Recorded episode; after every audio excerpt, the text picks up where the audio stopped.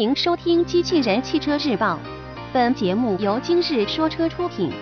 欢迎搜索关注“今日说车”栏目，了解汽车圈新鲜事。广汽本田冠道或十月二十九日上市，新闻内容来自汽车之家。日前，我们通过经销商获悉，广汽本田冠道计划在二零一六年十月底正式上市，或为十月二十九日当天。新车定位于中型 SUV，将搭载 1.5T 和 2.0T 两款直喷涡轮增压发动机。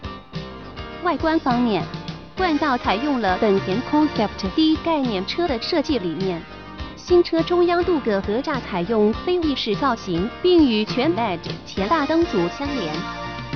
从侧面来看，新车车身线条刚劲有力，C 柱造型有明显的下沉趋势。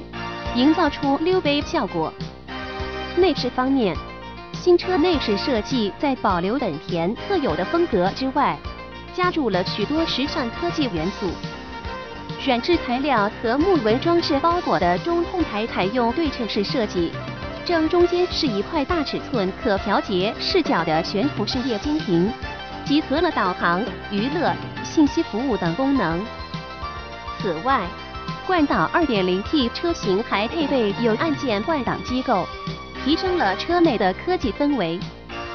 在后排设计上，新车具有后排自动空调和出风口，同时后排中央扶手还将增加娱乐信息系统控制面板，可调节娱乐节目、音量、后排遮阳帘等。